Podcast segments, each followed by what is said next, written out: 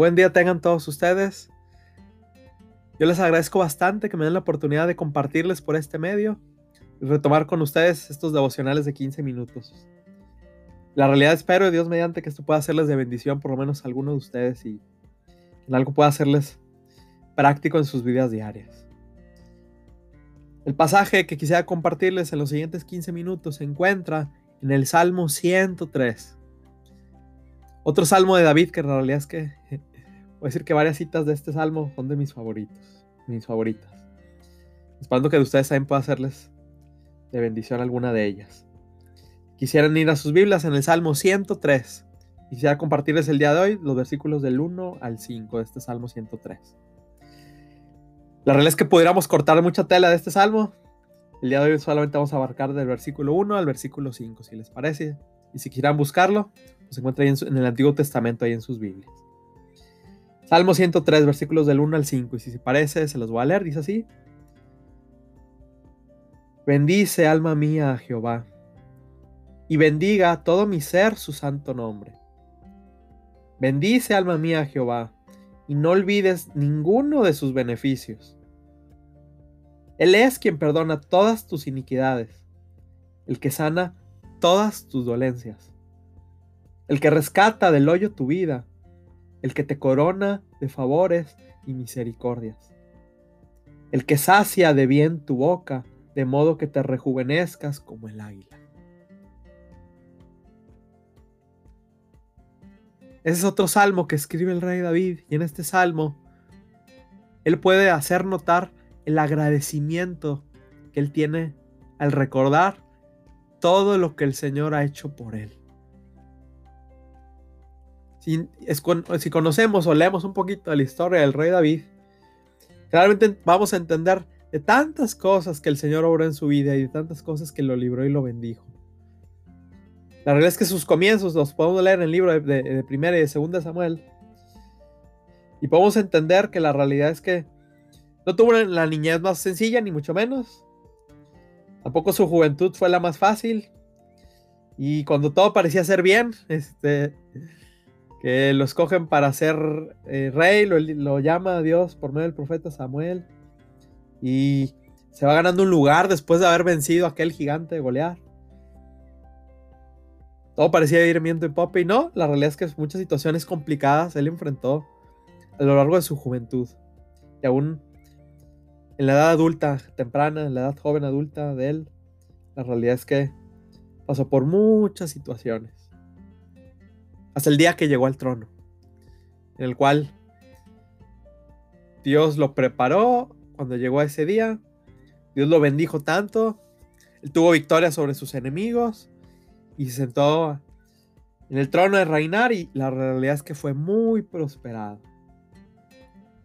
La realidad es que no sabemos cuándo él escribe este salmo, pero yo me imagino a él, una vez que ya llega al trono, unos cuantos años de estar bien en el reino, en paz, disfrutando de riqueza, de bienestar, de tranquilidad.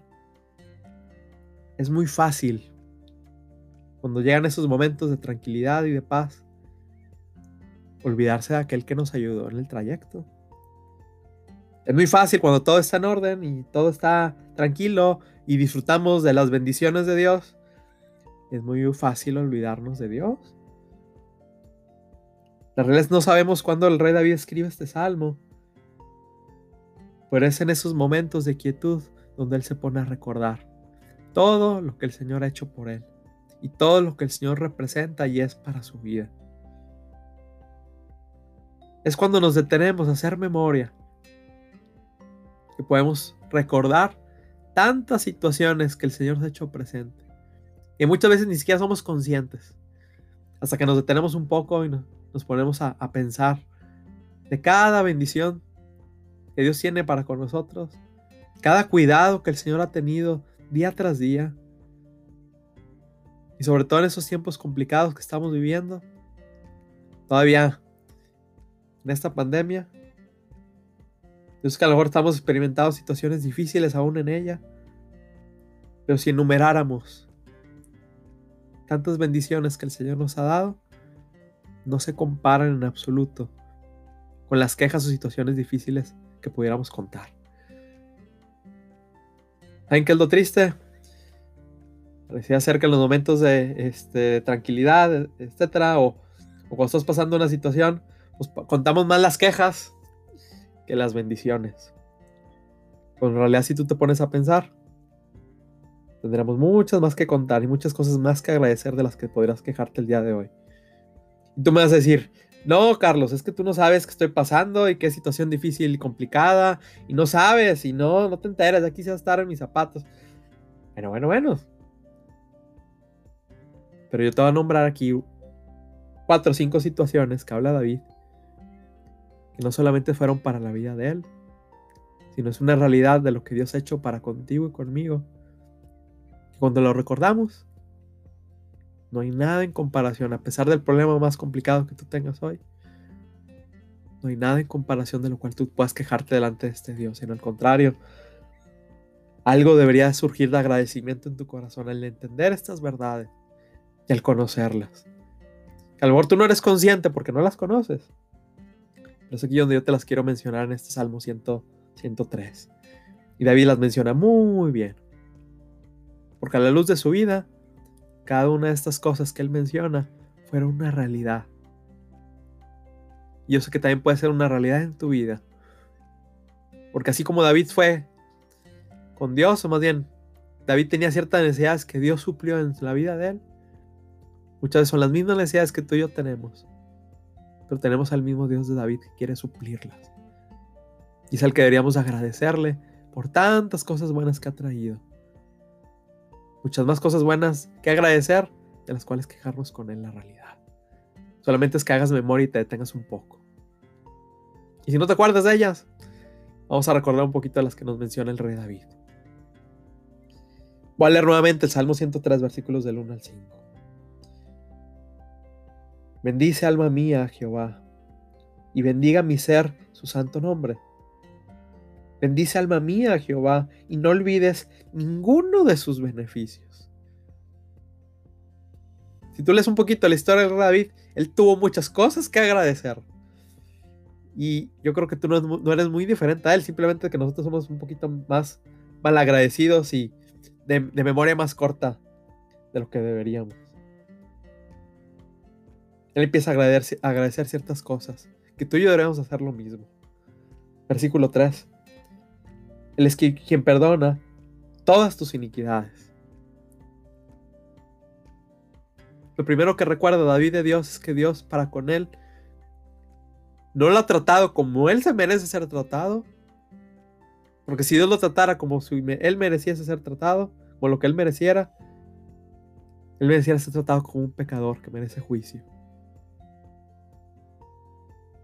Pero lo primero que le agradece al Señor es que, Señor, Gracias porque estoy aquí, porque tú has perdonado todas mis iniquidades. El rey David entendía su pasado, entendía sus fallas, entendía y reconocía su maldad y su pecado. Pero había algo que él no podía saldar ni podía pagar, que era su deuda con el Señor, su deuda por su pecado. Lo primero que le agradece a Dios es que tú, Dios, eres un Dios perdonador. Un Dios que no me paga lo que merezco, sino que me ha perdonado y me ha librado. ¿No será que eso será suficiente? Y si aquí cortáramos el salmo, si aquí lo termináramos, la realidad es que sería más que suficiente, una razón más que suficiente para agradecerle al Señor lo que Él ha hecho. Y yo realmente entendemos lo culpable que somos, lo pecadores que somos y las consecuencias que mereciéramos. Dios nos ha librado de esas consecuencias y de nuestro propio pecado y maldad por Cristo. Bendice alma mía Jehová, porque tú eres el que perdona todas mis iniquidades sin yo merecerlo. Tú has enviado a alguien que pagara en mi lugar. Bendice alma mía, acuérdate de esto, alma mía. No seas malagradecida. Dice el rey David, también Él es el que sana todas tus dolencias. El rey David experimentó en su vida mucho quebranto y mucha persecución. Literal, él lo persiguieron hasta para matarlo. Yo no necesariamente conozco todos tus problemas, pero si tú comparas los tuyos con los que tuvo el rey David, La realidad es que a veces podemos estarnos dando cuenta que a veces nos estamos ahogando en un vaso de agua. O podemos decir, es que nadie me entiende. Bueno, la realidad es que si alguien puede entenderte, es el rey David. Y él aún así está diciendo al Señor, gracias, porque tú fuiste el que sanó todas mis dolencias. Cada afrenta y cada situación difícil que yo enfrenté y que me rodoleó el corazón y fui quebrantado, tú eres el que me sanó. Dios no solamente perdona nuestras maldades, sino restaura y sana aquellas heridas que venimos cargando del pasado. Que el rey David había experimentado que el Señor había sanado por completo. No quedaba más que en él agradecimiento. No más miseria, no más amargura, no más dolor, sino David, gracias Señor, porque tú has sanado mi corazón.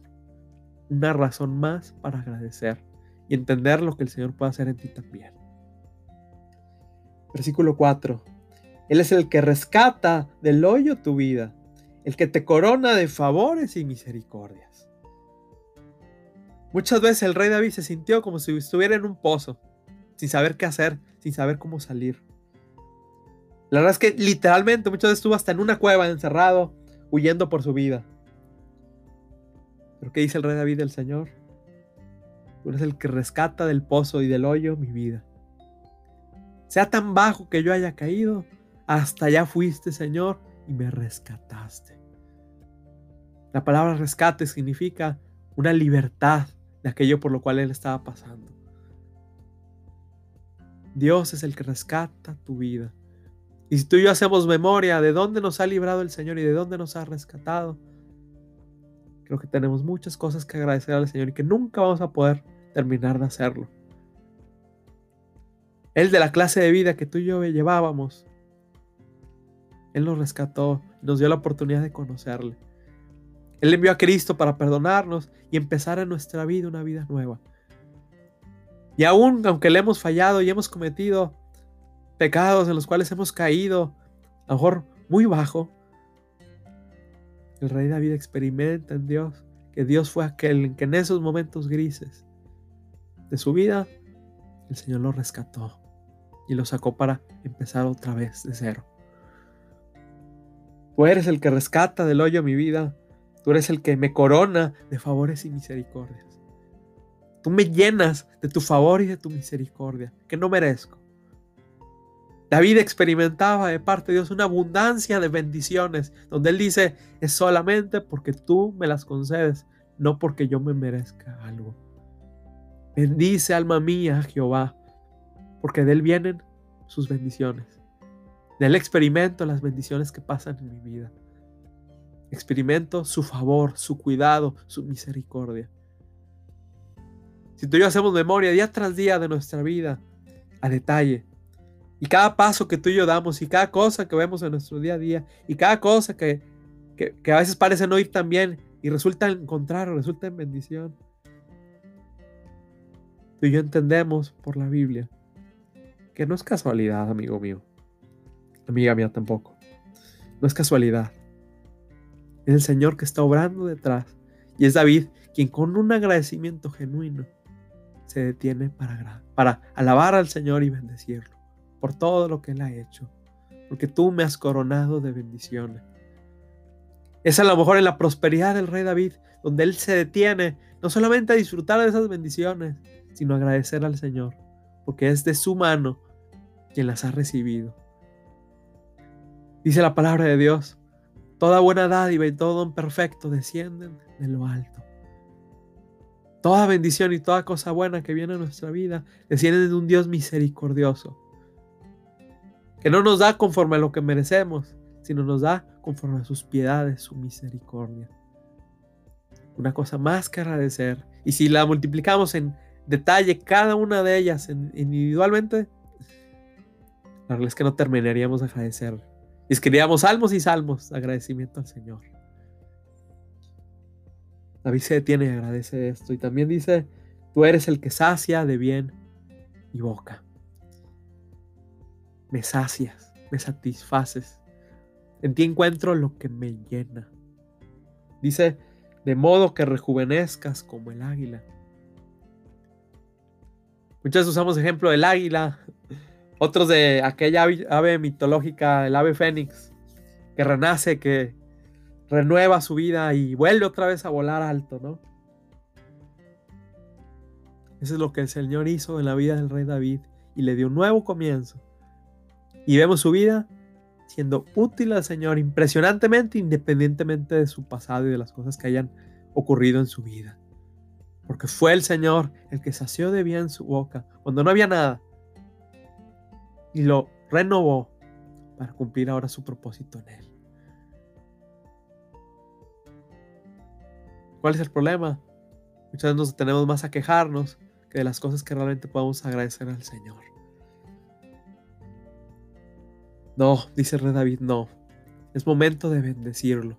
No es momento de quejarnos, no es momento de estar descontentos, es momento de agradecer y de bendecir a aquel que me ha dado todas estas cosas.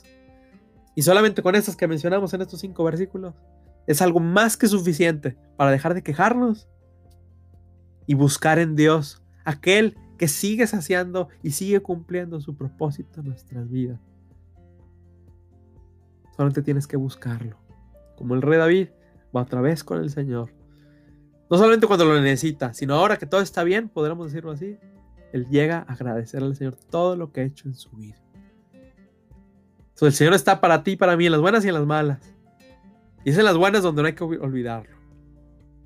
Bendice, alma mía, al Señor.